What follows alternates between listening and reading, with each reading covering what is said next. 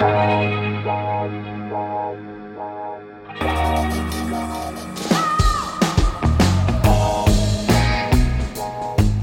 à lire, un podcast de Bernard Poirette.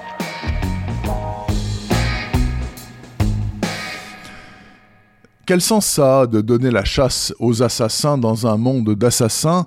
Ce à quoi le commissaire de Luca, obsessionnel et pointilleux, répond Ce n'est pas une question que je dois me poser, je suis policier, je défends la loi. Et en cet été 1943, à Bologne, ce n'est pas une mince affaire tant le régime fasciste a entamé son rapide processus de putréfaction. Le 24 juillet, un coup d'État renverse Mussolini, remplacé par Badoglio. Les drapeaux rouges réapparaissent au balcon et les bustes du Duce sont détruits à la masse. Les chemises noires commencent à quitter le navire qui sombre et les grands chefs de la police se moquent bien des deux macabres découvertes du moment un corps sans tête et une tête sans corps, le tout ne formant pas un seul individu. En fait, il y a deux victimes et le seul à s'en préoccuper un tant soit peu, c'est bien entendu De Luca, qui va enquêter avec obstination sur fond de règlements de comptes en série et de bombardements massifs de la ville par les Allemands, sur fond aussi de révolte du peuple de Bologne qui défile sous le slogan nous voulons des pâtes et de l'huile, Badoglio et le roi, à la cave, le Duce, à la guillotine, jusqu'au retour cinq semaines plus tard de l'Ordre Noir sous le drapeau à croix gammée.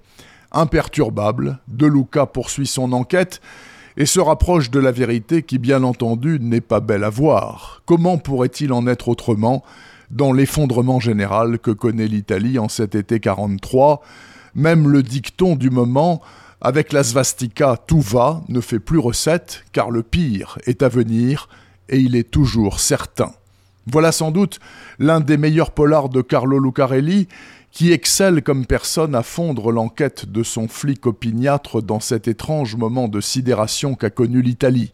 Ça vous garantit un plaisir de lecture sans faille et sans répit, et comme une bonne nouvelle ne vient jamais seule, Lucarelli lui-même annonce la couleur. En écrivant Péché mortel, dit-il, il m'est venu quelques idées pour voir mon commissaire dans la période la plus noire et la plus opaque de la guerre, et plus tard encore dans les années 50. D'autres questions auxquelles je voudrais qu'il me donne des réponses. Ça tombe bien, car nous aussi. Péché mortel de Carlo Lucarelli vient de sortir chez Métellier Noir avec une photo de couverture ton sur ton que vous n'êtes pas prêt d'oublier. Retrouvez le podcast C'est à lire avec Bernard Poirette sur toutes les plateformes de téléchargement. Et rendez-vous sur le site bernardpoirette.fr pour vous abonner à la newsletter et être informé dès qu'un nouvel épisode est publié. Suivez toute l'actualité du podcast C'est à lire sur les pages Facebook et Twitter de Bernard Poirette.